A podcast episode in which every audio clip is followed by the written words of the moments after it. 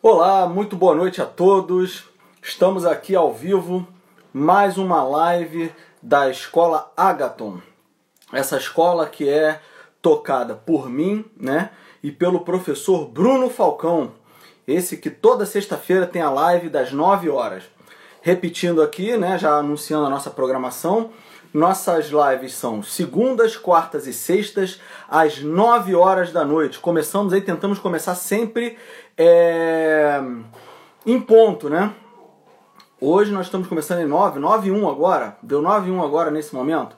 Então, assim, segundas-feiras, normalmente as lives são com, comigo e com o Bruno, né? O Bruno inicia a live lá da casa dele e aí ele me convida e fazemos esse bate-papo filosófico, né? Essa dialética, esse momento até muito importante. O Bruno considera esse momento muito importante porque é o momento onde a filosofia acontece verdadeiramente ali, né? De modo dialético, como acontecia com Platão, né? Não é à toa que Platão, a filosofia dele, na maior parte das vezes, ela nos chegou por meio de diálogos, né? Então é segunda-feira, 9 horas da noite, quartas-feiras comigo, né, Rodolfo Braga, e às sextas-feiras, às 9 horas, também com o professor Bruno Falcão. Bom, hoje eu gostaria de falar de um tema muito interessante. É, isso aqui foi motivado. Eu ia falar sobre outra coisa, vou deixar esse outro assunto para, para uma próxima live, mas esse assunto foi motivado agora, no final da tarde, por uma pergunta de nossos, de nossos seguidores aí, que é o Thiago Klein. O Thiago Klein ele faz uma pergunta que é uma pergunta já, já de muito, muito tempo respondida né, pelos filósofos, principalmente pelos filósofos medievais. A pergunta é a seguinte, uma pergunta muito interessante, depois eu conto uma história e já vou fazer um anúncio aqui para vocês, né? Vou fazer um anúncio. É... Normalmente, pessoal, normalmente é, as pessoas fazem a seguinte pergunta. E aí, na verdade, vou contar uma história. Uns anos atrás, numa dessas discussões de Facebook, essas discussões às vezes até toscas, né? Eu coloquei um vídeo lá sobre o pessoal, pessoal agredindo alguns judeus. Eu falei, pô, isso é um absurdo, não sei o que, o pessoal tacando neve nos judeus, né? E aí eu comecei, falei, pô, isso é um absurdo e tal. Aí o pessoal começou a entrar na discussão. Um ex-aluno meu na época, ele já era ex-aluno nessa época, ele pegou e falou assim: ah, absurdo o quê? Vamos falar que a reportagem é o quê? É, pessoas brincam de jogar bola de neve em judeu. O problema não era esse, o problema é que as pessoas estavam jogando bola de neve séria naquele judeu. Estavam jogando bola de, sério, meio, meio com sentido de agressão, de esculachar mesmo aquele pessoal ali, né? E aí o que, que aconteceu?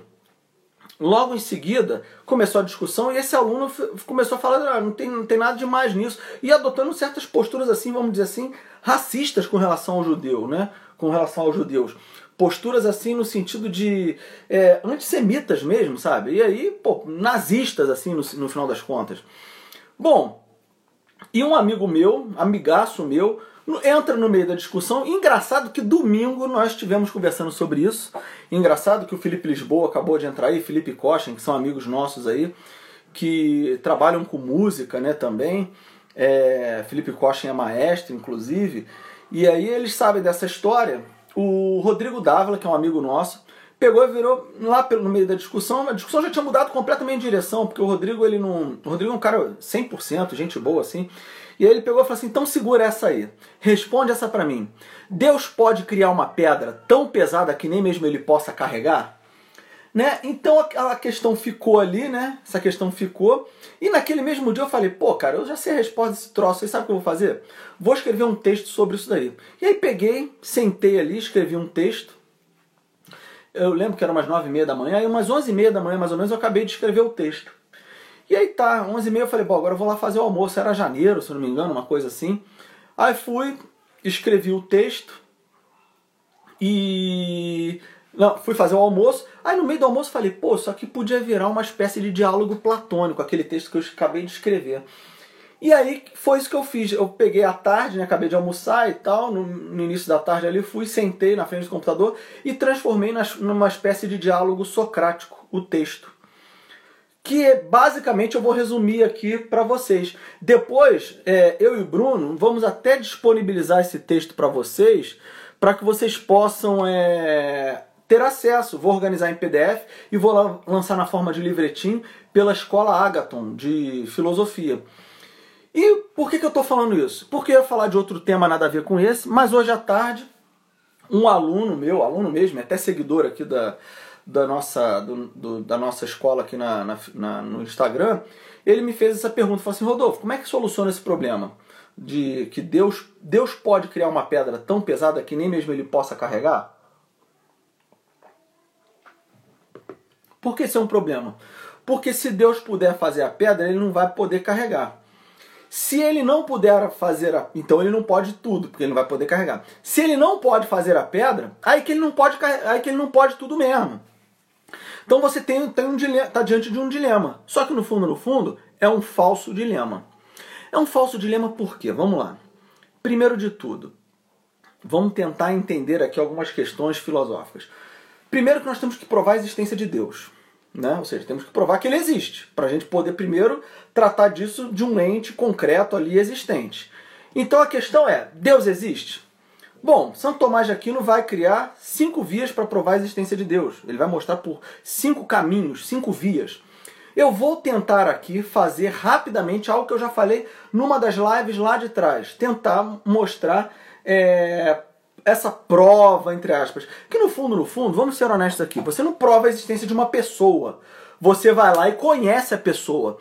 Isso, no fundo, no fundo, que eu vou demonstrar aqui, com toda sinceridade, é, é uma demonstração de que tem que ter, vamos dizer assim, um, um, um ser segundo o qual, na verdade, eu vou mostrar a razoabilidade da existência dele. Resumindo, mostrar a razoabilidade dele.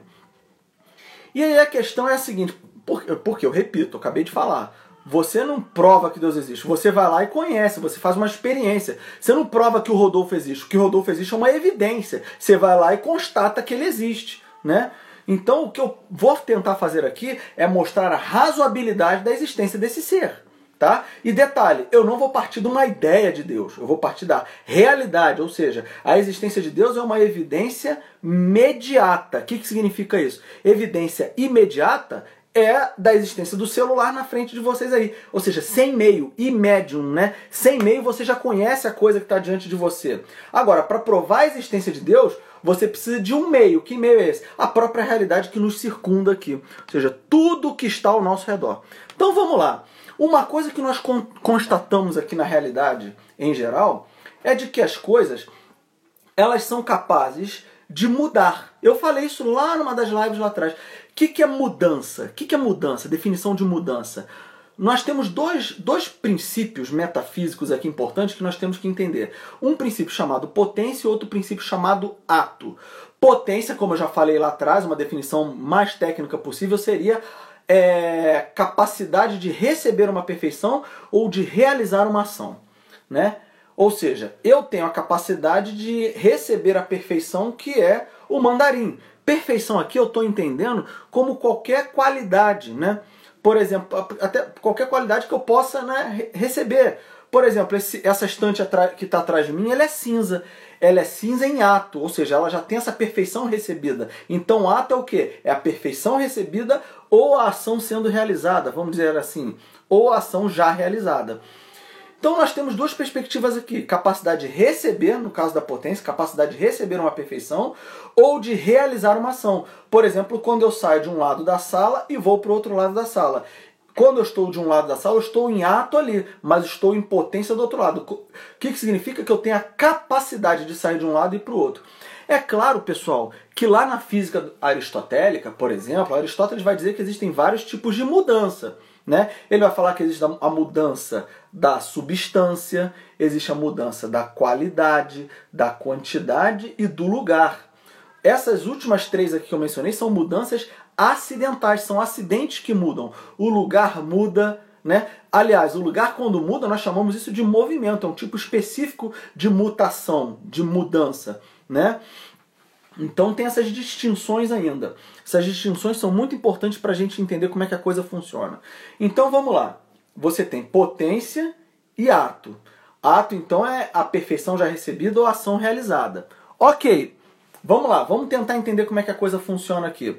Funciona do seguinte modo: Quando você, presta bastante atenção nisso daí, quando você é, passa da potência para o ato, que, que houve? Houve mudança.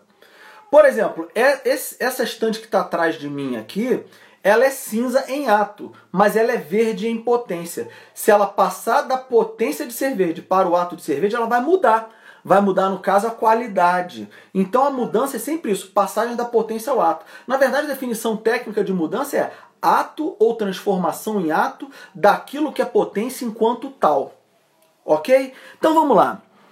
Só que é o seguinte, essa estante que está atrás de mim, que é cinza, né? Ela, ela um dia foi cinza em potência. Que que é, mas hoje ela é cinza em ato, mas para ela passar da potência para o ato, ela não passou do, da potência para o ato sozinha. Ela não pegou do nada e cinzei. Não foi isso que aconteceu. O que, que aconteceu com ela? Ela precisou de uma outra coisa anterior a ela que já tinha aquela característica em ato. Por exemplo, a tinta cinza, né? A tinta cinza. E aí eu digo para vocês, ela não passou da potência de ser cinza para o ato de ser cinza porque a potência sozinha não se atualiza. Repito, a potência sozinha não se atualiza. O que, que significa isso, pessoal? A potência sozinha não se atualizar. Por exemplo, eu não falo mandarim, não sei nenhuma fala, palavra do mandarim falada na China, nenhuma, zero. Mas eu tenho mandarim em potência. Se um dia eu for morar, se um dia eu for morar na, na China, provavelmente eu vou atualizar isso, mas eu não sei nada. Se eu não sei nenhuma palavra em mandarim, eu não posso, eu não posso transmitir isso para vocês porque isso não está em ato em mim, eu só posso transmitir aquilo que eu tenho em ato. Então a tinta cinza já tinha que ser tinta cinza em ato antes dela passar essa característica em ato para a estante que está aqui atrás de mim. Repetindo então, a estante ela era potência de ser cinza. Ela passou da potência para o ato de ser cinza sozinha? Não. Ela precisou de uma coisa anterior que já tinha aquela característica em ato. Que coisa é essa? A tinta. Mas eu pergunto, e a tinta cinza? Desde sempre foi tinta cinza em ato? Resposta: não. Isso significa o quê? Significa o seguinte: significa que a tinta cinza precisou de uma outra coisa anterior a ela que tinha aquela característica que está sendo transmitida também em ato. Resultado. Que, que, qual é a conclusão que, a gente segue? Que a gente chega? A gente chega à seguinte conclusão: olha, nós estamos numa cadeia de coisas que estão em potência. Então, anterior a essa coisa que transmitiu o cinza para a tinta cinza, o que, que acontece? Essa coisa, ela também foi potência. E a anterior a ela, impotência. Impotência, impotência. Ora, pessoal, o que, que é Deus? A palavra Theos, Theos, né, com theta, né, com teta em grego, ela significa aquele que cria e governa as coisas. Uma das tradu possíveis traduções. Aquele que cria e governa as coisas. Raciocina. Se essa cadeia for infinitamente para regredir ao infinito, não vai existir Deus. E aí você fala, por que, que não vai existir Deus? Pela seguinte razão, você vai estar assim, cheguei em Deus? Ainda não. Cheguei em Deus? Ainda não. Ou seja, um que provocou a mudança no, no posterior você fala, cheguei nesse, que é Deus, você não. Aí você vai no anterior, cheguei em Deus, ainda não. Cheguei em Deus, ainda não. Cheguei em Deus, ainda não. Ainda não, ainda não. Você vai estar infinitamente ainda não chegando em Deus. Logo, Deus não existiria. O problema é o seguinte: nós estamos falando uma cadeia infinita de potência. Ora, então tudo seria potência. Eu pergunto: a potência sozinha se atualiza? Resposta: não. A potência sozinha ela não se atualiza. Qual é a conclusão lógica que você é obrigado a chegar?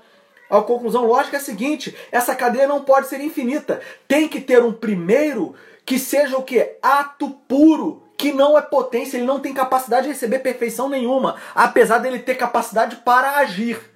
Percebem? Ou seja, nele não há essa potência passiva, que é a capacidade de receber uma perfeição. Nele há apenas potência ativa, né?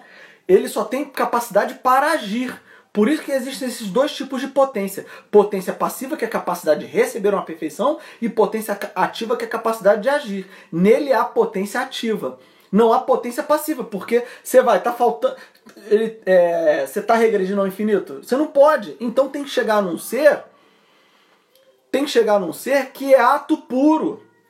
Né? O que, significa ato puro? Significa que ele tem todas as perfeições nele, já desde sempre. E por que, que eu digo desde sempre?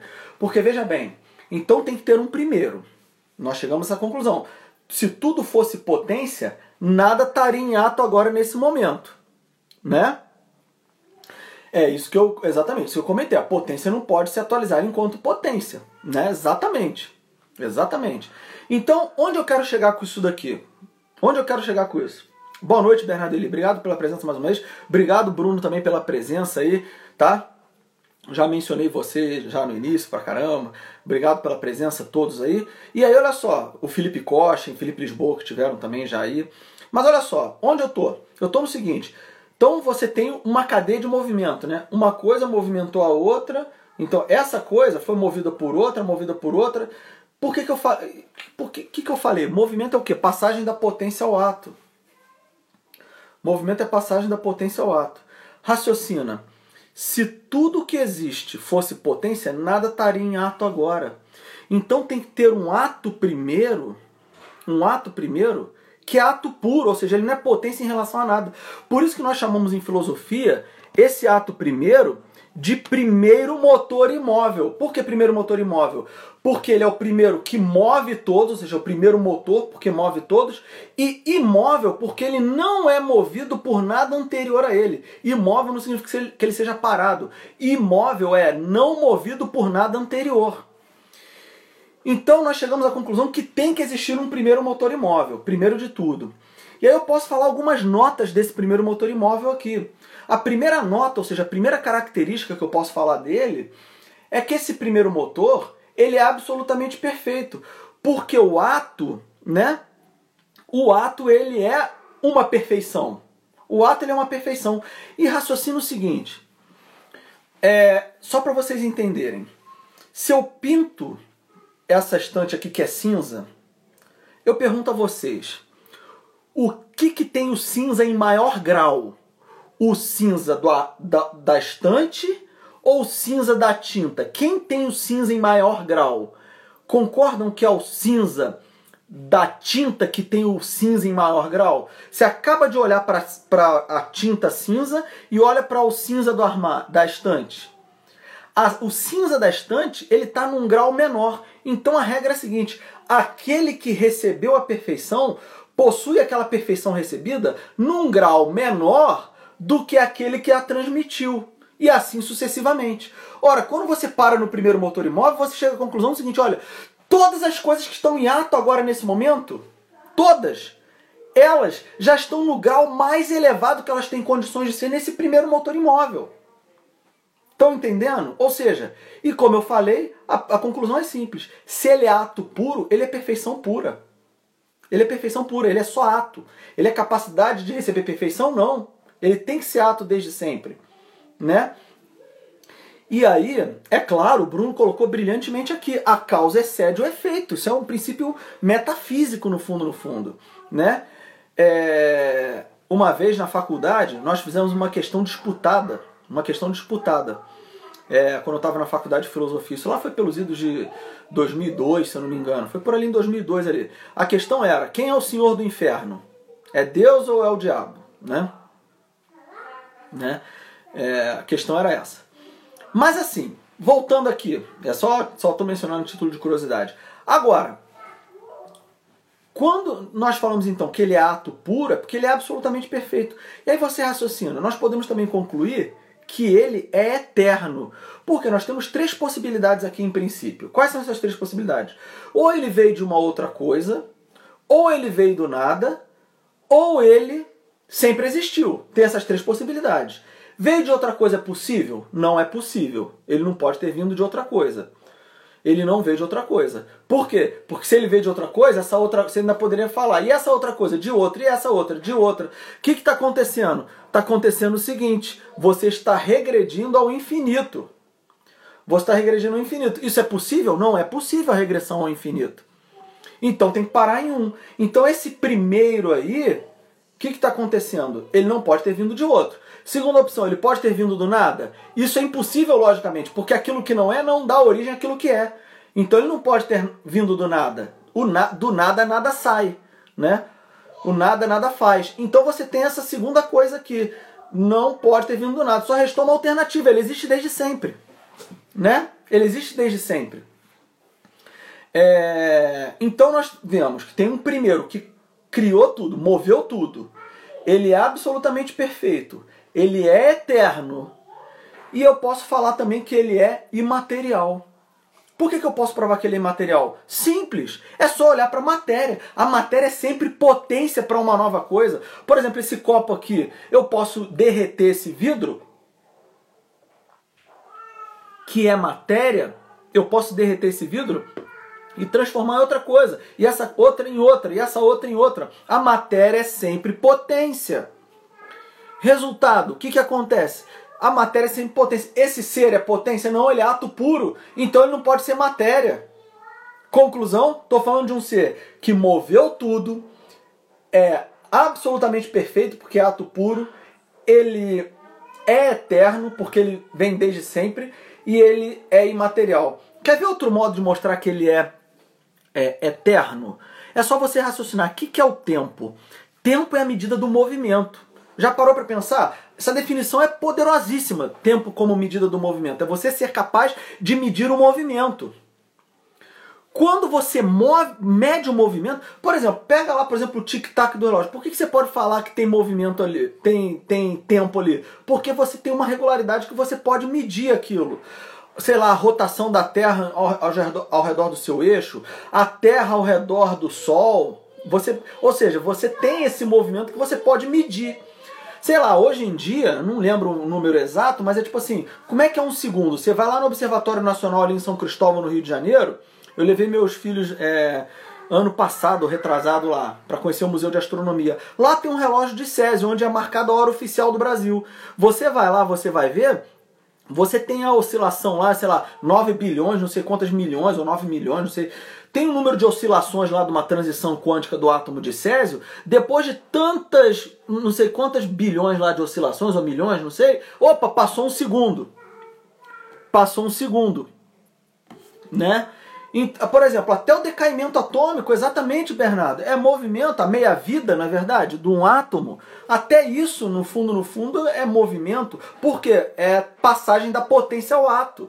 Quando você é capaz de medir a passagem da potência ao ato, você tem tempo. Você pode marcar aquilo dali. E quanto mais regular, melhor vai ser a sua medida de tempo. E aí eu falo o seguinte: se tempo é medida do movimento e movimento é passagem da potência ao ato, eu pergunto: esse ser, que é ato puro, Nele ele passou da potência para o ato? Não, ele é só ato. Se ele é só ato, raciocina. Não tem passagem da potência ao ato. Ele é só, se ele é só ato, não tem tempo nele. Se não tem tempo nele, ele é o quê? Ele é eterno.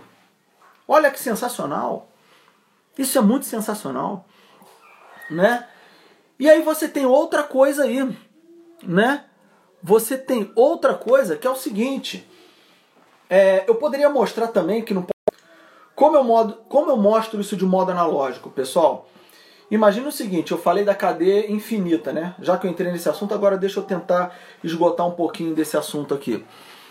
Por que que, por exemplo, olha só, eu, né, esse cara aqui foi movido por um anterior, né? O sujeito A foi movido por um sujeito B, o sujeito B foi movido pelo sujeito C, e assim sucessivamente. Raciocina.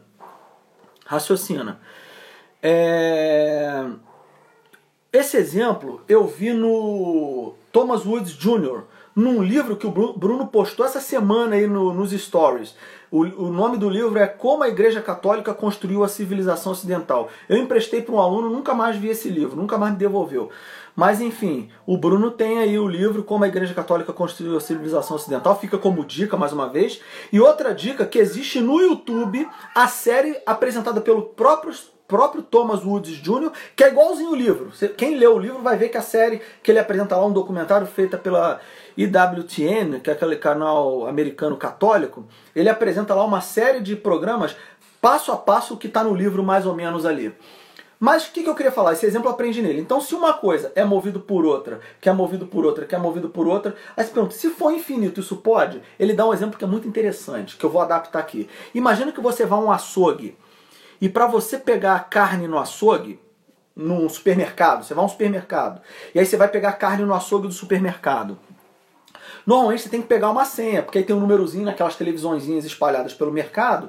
É aí que você pode fazer? Você pode seguir aquelas televisõezinhas, fazer a sua compra, adiantar a sua vida. Quando tá chegando o seu número ali da senha, você vai lá na açougue e pega a carne. Mas imagine a seguinte situação. Vamos supor que antes de você pegar essa senha, você tem que pegar uma outra senha.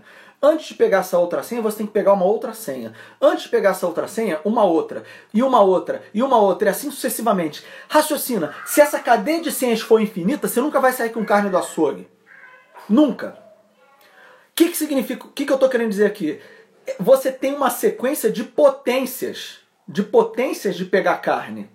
Então, você está vendo que a sequência de, de senhas é muito longa, mas você está vendo também, por outro lado, que existem pessoas que estão saindo com carne, com carne na mão, em ato. Logicamente você deduz o seguinte: ora, se essa cadeia é muito longa, eu não estou vendo o final dela, mas tem pessoas saindo com carne do açougue, é porque essa cadeia de cinza ela não pode ser infinita. Porque senão ninguém estaria saindo com carne do açougue aqui mutatis mutandis, né, em termos de, exemplo, é só aplicar isso daí à sequência então do movimento. Se uma coisa é movida por outra, é movido por outra, é movido por outra, é movido por outra, se tudo que é movido é movido por outro, raciocina, a cadeia de movimento não pode ser infinita. Tem que ter um primeiro que movimenta todas as outras coisas. Então vejam, já falei que esse primeiro é o primeiro motor imóvel, já provei que ele é o primeiro motor imóvel, já provei que ele é absolutamente perfeito, já provei que ele é, é, porque ele é ato puro, né? Porque ele é absolutamente perfeito. Já provei que ele é eterno e já provei que ele é imaterial. Ora, essas são notas acerca daquilo que no Ocidente nós chamamos de Deus, no cotidiano, como diria São Tomás de Aquino. Mas eu não respondi a pergunta principal ainda. A pergunta é a seguinte: Deus pode criar uma pedra tão pesada que nem mesmo ele possa carregar? A questão, a questão agora fica fácil. Ó. Provada a existência de Deus, vamos atacar essa questão diretamente agora. A questão fica fácil de atacar pelo seguinte modo. Bom, quando nós falamos que Deus é onipotente, ou seja, ele oni, omnipotente, né? Omnipotente, né? Omnipotente, onipotente, omni é tudo, né? Potente é que ele tem capacidade de ação. Então, se eu tenho lá, Deus é onipotente, eu posso transformar essa frase em Deus pode fazer todas as coisas. O pode é o potência, né? Fazer, pode fazer é o potência. Todas as coisas é o oni. Então, Deus é onipotente significa isso, significa que Deus pode fazer todas as coisas. Só que raciocina, as coisas que estão ao nosso redor aqui, elas são elas são, elas fazem parte do ser, elas são entes. Lembra que ente é o que? Ente é essência mais ato de ser? Né? Então todas as coisas são. Raciocina. Ou a coisa é ou não é. Ou existe o ser ou não ser. Bom, ou o ser é o que? O ser ele é lógico, né? Ele existe. Agora, o não ser, ele é o que? É o nada, é contraditório. Então pensa bem, o que é contraditório? Contraditório é aquilo que não vai junto, como nós já mencionamos aqui em outras, outros encontros. Quando eu falo círculo quadrado, a, a ideia da circularidade automaticamente exclui a ideia da quadrangularidade. São ideias mutuamente excludentes. Tá? E aí nós temos o seguinte. É...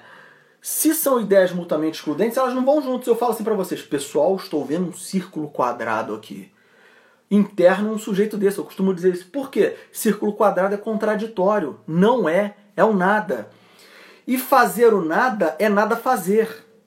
Fazer o nada até eu, que sou só um Zé Ninguém, um Rodolfo, né? Fazer o nada é nada fazer. Então entenda o seguinte: Deus pode fazer todas as coisas. Deus não pode fazer o nada. Por quê? Fazer o nada seria fazer o contraditório. Porque o contraditório não é. Agora raciocina. Quando eu pergunto, Deus pode criar uma pedra tão pesada que nem mesmo ele possa carregar? O que, que eu estou querendo fazer nessa pergunta? Eu estou querendo unir aquele que é onipotente, que é Deus, com a impotência, que é ele não poder algo. Eu estou querendo fazer essa união. Resultado, eu posso fazer a união. É, é possível você ter uma, uma, um círculo quadrado, uma parede negra de uma brancura, né? Isso é impossível. Isso é isso não é nem pensável, porque pensar é pensar o ser, já diria Parmênides. Parmênides. Então você tem o seguinte: quando você pergunta, Deus pode criar uma pedra tão pesada que nem mesmo ele possa carregar? Repito, o que, que você está querendo usar? O que, que você está querendo juntar? O onipotente com o impotente. Seria o equivalente, como eu já disse, de unir círculo com quadrado. Círculo quadrado isso é contraditório, não vai junto. Então, das duas, uma. Ou Deus não existe, ou quem não existe é a pedra. Ou seja, essa pedra é contraditória em relação à natureza divina. Como nós já provamos que Deus é e que ele existe, aqui no início hoje, no início dessa live, ora, só restou uma alternativa. Essa pedra é o nada. Essa pedra é contraditória em relação à natureza divina. Então, resultado, só tem uma alternativa. Fazer essa pedra é fazer o nada. E fazer o nada é nada fazer. Ora, se fazer o nada é nada fazer, até eu, que sou um Zé Ninguém, né? Posso fazer aqui. Estou fazendo nada. Ou seja, pra, isso não é uma deficiência em Deus. Entenderam? Porque Deus faz apenas coisas que são lógicas. Pela própria estrutura daquilo que ele é. Que é a estrutura, vamos dizer assim, é a própria estrutura lógica da realidade. Porque ele é a única estrutura da realidade como nós demonstramos aqui no início dessa live. Tá bom? Então, assim, a questão fica bem fácil de resolver, ou seja, o problema está na pergunta. Isso é uma falsa pergunta. Por quê? Porque na própria pergunta estão querendo unir duas realidades que são contraditórias. A onipotência divina, que nós provamos, porque se ele é ato puro, ele tem capacidade de fazer tudo, porque ele tem todas as perfeições nele, já de antemão, como nós demonstramos. Então ele, ele tem potência ativa, capacidade para agir, e não potência passiva, que é a capacidade de receber perfeição. Tá claro até aí? Ficou, ficou ok? Bom, dito isso, só queria fazer um adendozinho aqui, algo que eu falei lá no início. Quando, na verdade, assim, quando a gente pergunta, né? Ah, Deus, Deus criou tudo. E quem criou Deus, né? Como nós estávamos mencionando lá num determinado momento, A questão é, Deus criou todas as coisas. Pergunta que às vezes a criança faz para tia da catequese. Eu mesmo fiz quando eu tinha 9 anos de idade, eu estava na, na para fazer primeira comunhão, fiz a pergunta para para dona Célia, uma senhora, uma senhora com uma, uma, uma perspectiva assim, uma senhora com uma é, uma certa gravidez no, no, olhar, assim, todo mundo tinha aquele, aquela admiração e respeito pela dona Célia, né? Ela era comadre da minha avó, inclusive, que ela era madrinha de um tio meu.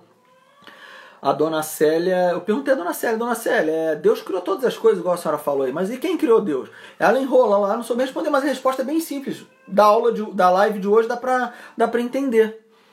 Como é que é a resposta? Se Deus criou todas as coisas, perguntar quem criou ele não faz sentido, porque senão teria alguma coisa que ele não teria que não, ele não teria criado. É muito simples, não é verdade? É... E aí o Rosen, Rosenkreutz, eu não, desculpa, é Felipe, me, me perdoa, pergunta como pensar a logicidade divina se as próprias leis da natureza são específicas em seus cosmos. Bom, o Felipe, eu posso te responder em outro momento, porque assim, isso é um, isso é um, isso aí dá pano para manga para outro tipo de, de questão. Porque quando você fala em seus cosmos, você já está supondo a existência de outros universos, essa coisa toda, que é uma teoria que eu não concordo muito. Porque se você fala em multiverso, isso tudo tem que estar tá dentro da existência total. Então só é possível existir um único universo, no final das contas, a partir daquilo que o Bruno falou na live de sexta-feira passada, inclusive em termos de número, né, da unidade, da multiplicidade do real, né? Então, é, enfim. É, e aí, pô, quando o Bruno coloca aqui da questão da ontologia geral, ontologia regional, bom, a gente vai entrar numa, na questão fenomenológica aqui do Russell, que eu não queria entrar agora. Mas olha só, eu acho que foi muito legal a live de hoje. eu já vou começar a encerrar, porque eu já excedi o tempo que eu estava pretendendo passar. Isso aqui eu pretendia passar de modo mais rápido, mas eu, eu, eu quis especificar algumas coisas aqui na live de hoje. É, só lembrando algumas coisas aqui que eu falei no início. Lembrando então é, que eu vou, eu já tenho um texto escrito sobre isso que eu falei na live de hoje. Eu vou lançar na forma de livretinho, eu e Bruno, né? Vamos lançar na forma de livretinho aqui na, na escola Agaton. Vamos lançar pela escola Agaton esse livretinho e vamos disponibilizar para vocês aí no primeiro momento de maneira gratuita também. E aí, se você quiser depois, nós vamos vamos organizar isso aí. Eu e Bruno, a gente está tá iniciando ainda, a gente vai se organizar. De repente, deem para a gente mais umas duas, três semanas, a gente vai liberar o curso de História da Filosofia para vocês. Vamos é, liberar também a, esse li, livretinho aí também que a gente escreveu, tá bom? A gente só está esperando passar algumas coisas aí desse final de ano aí que a gente está meio atolado, mas a gente vai, vai liberar essas coisas para vocês aí, tá bom? É, é isso. Chegamos ao fim da nossa live. É, eu queria só avisar o seguinte: é, todas, se, todas as segundas, quartas e sextas, eu e Bruno estamos aqui, tá bom? É, Segundas-feiras, eu e ele, né? Estamos aqui, começa com ele, naturalmente. É, ele, aí ele me convida, a gente participa. Na quarta sou eu, 9 horas da noite, e na sexta é o Bruno, 9 horas da noite também. Tá bom, pessoal? Queria agradecer a presença de todos e agradecer Nossa Senhora pela proteção que ela sempre nos dá e oferecer essa live a ela para que ela leve às mãos do seu divino filho. Muito obrigado a todos, tá bom, pessoal? Fiquem com Deus. Nos acompanhem, estamos ó, no Spotify, divulga o Spotify para as pessoas. É, estamos no YouTube também, tá? É, no Google Podcasts também. Só procura lá, Escola Agaton, né? E aí você procura lá, nós estamos lá em todas essas plataformas aí, tá bom? Grande abraço a todos, tá bom, pessoal? Fiquem com Deus e até sexta-feira na live do professor Bruno Falcão. Não percam, hein? Um abração, tchau, tchau.